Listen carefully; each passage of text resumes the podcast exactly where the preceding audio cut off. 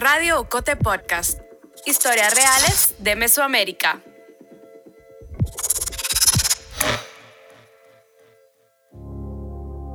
Soy José David López, periodista de Ocote, y ahora en Radio Ocote Podcast hablaremos de la asexualidad y sus diversos espectros. Antes de continuar, hago una advertencia. Este episodio contiene la narración de un evento de violencia sexual y lenguaje explícito.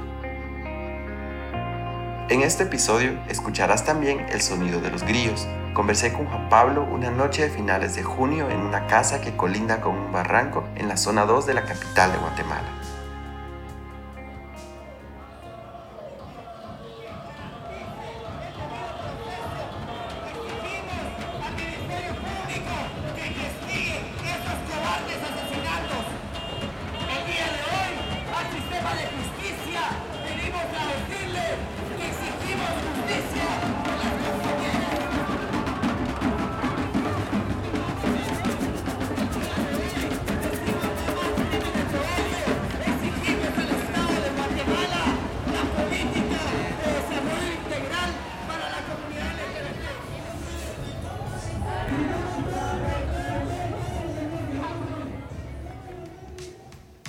Esta fue la más reciente marcha del orgullo LGBTIQA, que se celebró el 25 de junio en Guatemala. Entre los cientos de personas que se sumaron ese día en el centro de la ciudad capital estaba Juan Pablo Hernández, integrante de la organización Visibles y que integró el comité que coordinó la movilización. Ese sábado vestía una falda larga y con estampado escocés rojo y negro. Usaba una camiseta blanca y una chumba de lona de la que colgaban listones de los colores del arco iris, hacía juego con la sombría que sostenía con una mano. En la otra apretaba una pequeña bandera con cuatro franjas, una morada, una blanca, una gris y una negra. Es la bandera que representa a las personas asexuales. Juan Pablo es una de ellas. Soy Juan Pablo Hernández, soy interiorista, eh, soy activista en la ciudad de Guatemala, tengo 36 años y me considero una persona gay, asexual y no binaria. La asexualidad es una orientación sexual en la que una persona experimenta poca o ninguna atracción sexual hacia otra, o poco o ningún deseo sexual. La asexualidad, además, es uno de los espectros más invisibilizados dentro de la comunidad LGBTIQA. ¿Qué significa ser una persona sexual? Primero, la sexualidad es un espectro. Ser una eh, persona sexual significa que estás dentro de ese espectro el espectro va desde el extremo en que una persona no experimenta atracción sexual por ninguna otra persona a otras microetiquetas como la demisexualidad o la gris o sexualidad en la que las personas pueden experimentar la atracción sexual en ciertas ocasiones o en ciertas circunstancias. Yo en mi caso me identifico como una persona ya específicamente gris sexual. Eso significa que mi nivel de atracción sexual es muy bajo o aparecen ciertas circunstancias. La demisexualidad que menciona Juan Pablo es aquella atracción sexual que se tiene únicamente si hay una conexión emocional fuerte. Por ejemplo, una persona demisexual no sentiría atracción sexual por alguien que acaba de conocer en una fiesta. Como lo escuchaste al principio, Juan Pablo, aparte de identificarse como una persona asexual, también se identifica como una persona gay. Eso es porque la poca atracción sexual que llega a tener es hacia hombres al ser una orientación sexual, es irónico que pueda convivir con otras orientaciones sexuales. Yo me presenté ahorita como una persona gay y asexual, porque sí me considero una persona gay. Primero porque gay eh, no solo es la orientación sexual de un hombre que siente atracción por otros hombres, sino que también tiene una carga histórica cultural de que es gay. Y también eh, porque siento atracción romántica, estética y la puedo sentir sexualmente por otros hombres y yo fui asignado hombre a nacer. Entonces, me gusta mucho mantenerme eh, dentro de la etiqueta gay, porque siento que me representa mucho. Mi vida, cómo soy percibido, cómo me expreso, mis referentes culturales. La serenidad con la que habla Juan Pablo sobre su asexualidad contrasta mucho con lo violento que fue asumirla. Juan Pablo sufrió una agresión sexual que lo hizo cuestionarse, reflexionar acerca de lo que en realidad sentía con las relaciones sexuales. Fue en un ambiente de fiesta, en una fiesta eh, diversa donde había muchas personas conocidas. Empiezo a tomar, como en cualquier fiesta. Eh, tengo el hobby de besarme con la gente cuando estamos en una fiesta, ya sea sobrio o borracho. Y así surgieron las cosas. Me estaba besando con un chavo que, que ya me había encontrado eh, en unas ocasiones pasadas. Yo ya estaba bastante intoxicado. Eh, abajo de donde era la fiesta, que era una terraza, había unas habitaciones. Él me, me, lleva a las habitaciones, me tira a la cama y yo en ese momento me asusto. En ese momento recobro cierta conciencia, él se echa encima de mí, eh, empieza a tocarme, empieza a meter su mano dentro de mi ropa y yo empiezo a decir no, no, no, no, no, varias veces. Obviamente como estaba borracho no tenía la fuerza de quitarlo encima también eh, era una persona pues, un poco pesada, entonces me superaba en, masa. Y yo solo recuerdo que, que él rogaba para que, me, para que se detuviera, para que no siguiera con, con los intentos de, quitarme la ropa y él ya se estaba quitando la ropa. Y en ese momento eh, entra una persona a la habitación, él se distrae lo logro quitar de encima y tengo la genial idea de decirle voy a ir a vomitar. Y me escapó de la fiesta. La agresión sexual ocurrió en marzo de 2019. Ese evento de alguna manera lo puso a reflexionar y lo hizo entender su identidad. Juan Pablo ya no sería solo una persona gay. Empiezo a leer, empiezo a buscar teoría, empiezo a buscar, buscar ayuda también. Y encuentro el término asexual, y las microetiquetas que mencioné y digo, esto encaja, esto resuena conmigo. Y fue a partir de ese proceso en el que digo como, ok, toda mi vida pasada, todos mis encuentros sexuales, todas mis parejas, todas las cosas que no habían funcionado en ese momento, era porque yo no encontraba la forma de definir cómo me hacían sentir. Hasta que fue este momento dramático en el que logré hilvanar las piezas y encontrar que realmente dentro de todo lo que había leído y todo lo que había experimentado, la sexualidad encajaba conmigo. Juan Pablo concluyó que en el pasado se había forzado a tener sexo, pese a que esto no era su prioridad en las relaciones que había formado. Algo que hay que decir es que las personas asexuales, nuestros cuerpos funcionan, sentimos placer, sentimos eh, todo lo que cualquier persona siente, pero existe cierta desconexión entre eso que se siente bien a lo que está pasando. Salvo sea la circunstancia de que sea un momento en el que realmente lo deseemos y que la atracción sexual realmente exista. Yo me obligaba a mí mismo a tener un performance y con el afán de encajar en un mundo gay un mundo eh, alosexual, digamos. Así como existen las personas cisgénero y transgénero, existen las personas alosexuales que sí experimentan atracción sexual y las personas asexuales que no experimentan eh, atracción sexual. Las personas cisgénero son aquellas que se sienten identificadas con el sexo que les fue asignado al nacer, y las personas transgénero son aquellas que no se identifican con su sexo asignado al nacer. Por ejemplo, una persona puede nacer con un pene, pero se siente e identifica como una mujer. Pero regresemos a la historia de Juan Pablo. Asumir su asexualidad públicamente también ha implicado ser cuestionado y violentado, algo que en algunas ocasiones ha venido de la misma comunidad LGBTIQA. En el mundo gay, pues sí hay gente que, que te violenta, hay gente que te violenta seguido, te hace preguntas. Yo, como te digo, yo estoy dispuesto a contestar cualquier pregunta, pero si en medio de una cena con amistades alguien se levanta y te dice, ¿y cómo es que te masturbas? ¿Qué tipo de pornografía ves?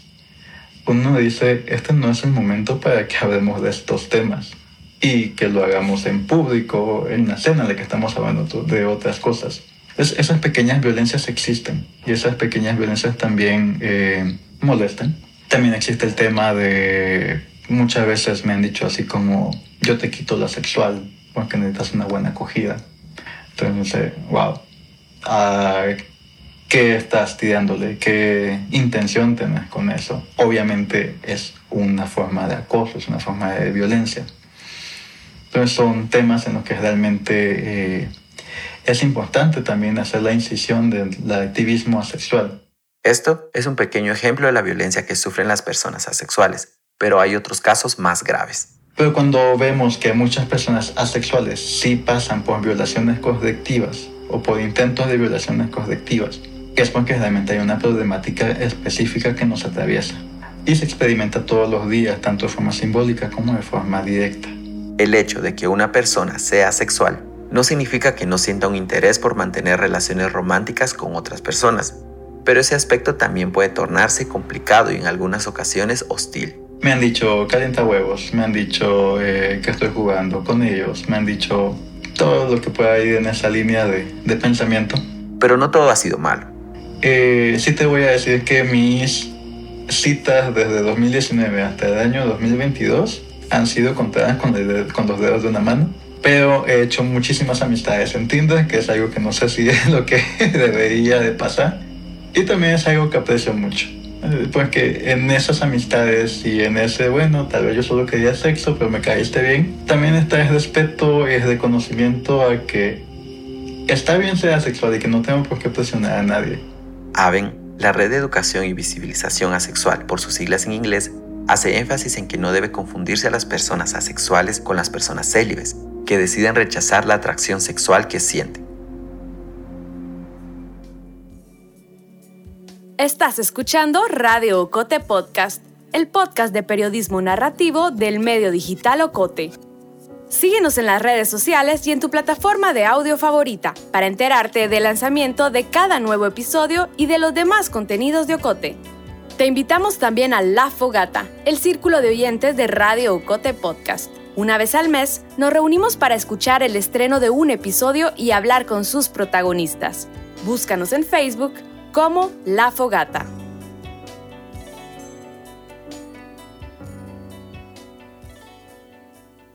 Juan Pablo dice que su vida está marcada por tres conjunciones. Una de estas es ser asexual, otra es ser gay y la última es ser una persona no binaria, es decir, una persona cuya identidad de género no es completamente masculina o femenina. Juan Pablo lo explica de forma sencilla. No me gusta cuando me dicen los hombres y me mandan a recibir el ligueo en una boda. Y tampoco me siento la mujer en que tiene que hacer roles específicamente eh, eh, asignados a las mujeres, sino que voy caminando en este camino al centro en el que pues simplemente soy yo. Entonces entro a un proceso de teoría, un proceso de lectura, en el que realmente es válido ser una cosa un día, ser otra cosa al otro día, fluir. En noviembre de 2019, siete meses después de la agresión sexual que sufrió, Juan Pablo decidió organizar un foro sobre las sexualidades de visibles, una organización que busca la inclusión de las personas diversas en Guatemala. En ese evento fue la primera vez que habló públicamente como persona sexual. Ese foro, sin embargo, también sirvió para confirmar lo invisible que son las personas asexuales. A Juan Pablo le costó localizar a otras personas ponentes. En su búsqueda encontró un grupo de Facebook de Guatemala, en el que apenas había 8 personas y no eran tan activas en la red social. Incluso los mismos colectivos de personas diversas pocas veces incluyen a las personas asexuales dentro de sus siglas. La más reconocida ahora es LGBTIQ, y no las siglas LGBTIQA. Casi tres años después, en 2022, las personas asexuales en Guatemala siguen sin ser visibles y en la última marcha del orgullo fue evidente. La bandera de las personas asexuales quizá fue la que menos resaltó entre las demás. Las que más sobresalían eran las arcoíris, que para la mayoría representa a todas las disidencias sexuales y de género, así como la bandera de la comunidad trans, que tiene franjas rosadas, celestes y blancas. Las personas asexuales, así como las no binarias, así como las gays, así como las lesbianas trans, hemos existido desde siempre, pero hasta este momento nos podemos nombrar y creo que eso también es muy poderoso, como participar en este momento de enriquecimiento para eh, crear una teoría, crear una historia, es algo muy importante. Juan Pablo sabe que no existe una comunidad de personas asexuales en Guatemala, pero confía en que poco a poco se formará. Dice que en sus redes sociales se han comunicado con él para pedirle consejos para asumir su asexualidad. Cada empezamos a, a chatear de cómo han sido lo que, lo que estamos platicando en este momento, cómo han sido tus experiencias pasadas. ¿Has tenido alguna experiencia sexual? ¿No has tenido ninguna experiencia sexual? ¿Sentís atracción? ¿No sentís atracción? Y es muy bonito tener la, la imagen de que puedo dar esa confianza y que la gente me cuente cosas tan íntimas en un lugar seguro. Son personas en las que yo podría identificar en la calle, pero no creo que sean personas que estén listas para hacer activismo. Una comunidad creo que sí, creo que se está formando poco a poco. Creo que cada vez el, el sábado vi varias banderas asexuales.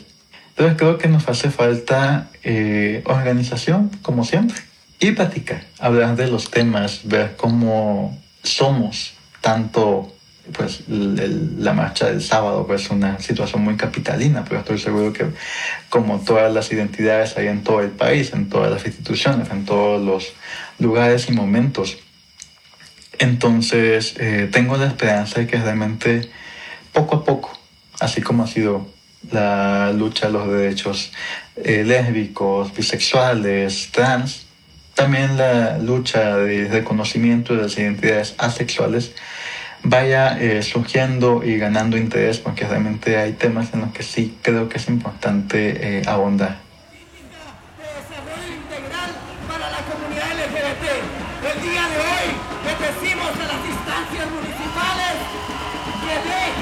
que nos expresemos libremente y que no nos acosen diariamente. Exigimos Como ocurre con las otras orientaciones sexuales y las identidades de género, Juan Pablo señala que el Estado las excluye.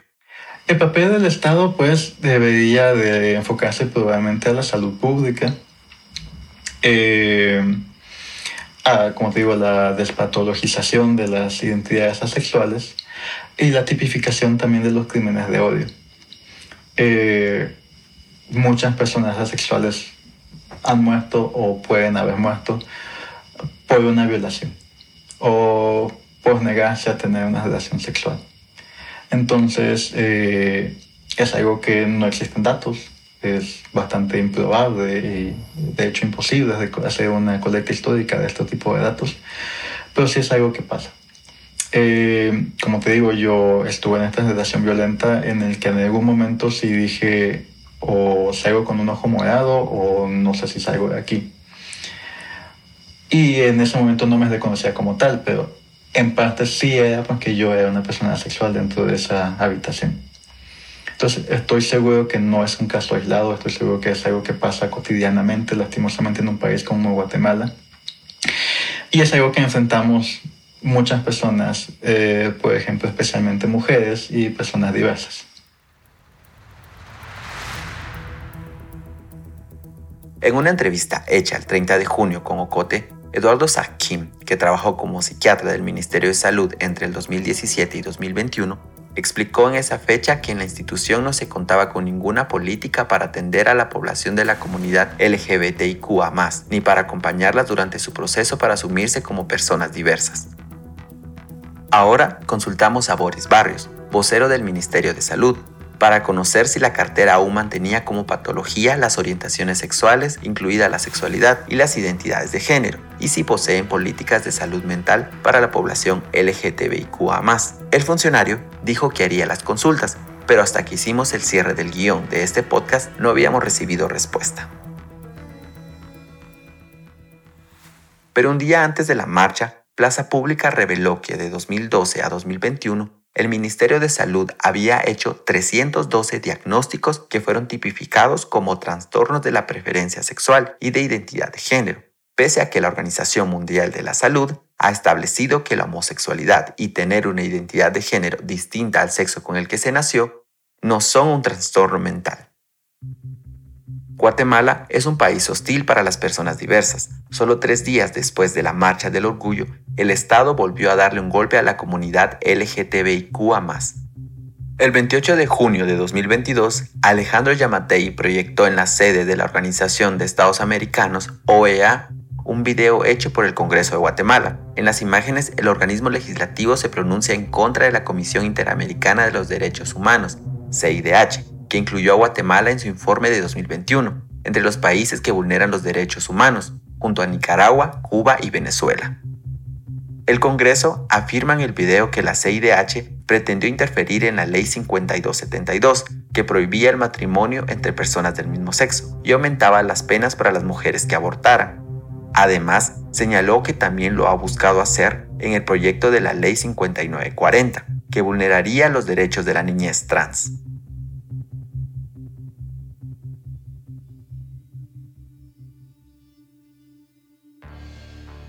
Llegamos al final de este episodio. Gracias por acompañarme. Si te interesó este tema, puedes escuchar otros episodios de Radio Cote Podcast. Por ejemplo, el episodio 9 de Radio Cote Podcast, la llegada de Aldo Dávila al Congreso y la violencia contra la población LGBTIQ. O el episodio 41, Pero si soy una nena, ser niña trans en Guatemala. Perdón la autorreferencia, pero también te invito a leer un texto que escribí para Ocote, un hombre con tres demonios que este país siempre ha querido quemar. En Guatemala hay varias organizaciones trabajando por la defensa de los derechos de la población LGBTIQA. Esta vez te recomendamos Visibles, a quienes puedes encontrar en redes sociales como Visibles GT.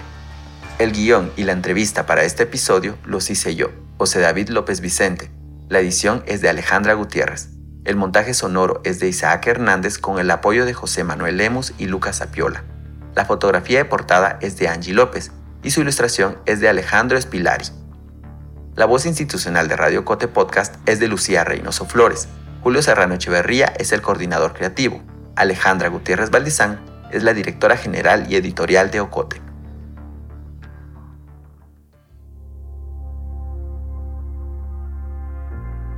Llegamos al final de este episodio. Si te gustó, te impactó, te indignó o te emocionó, te animamos a que lo compartas con tus amigas, amigos y familiares. Sigue nuestro canal en tu plataforma de audio favorita para que te notifique cuando estrenemos un episodio.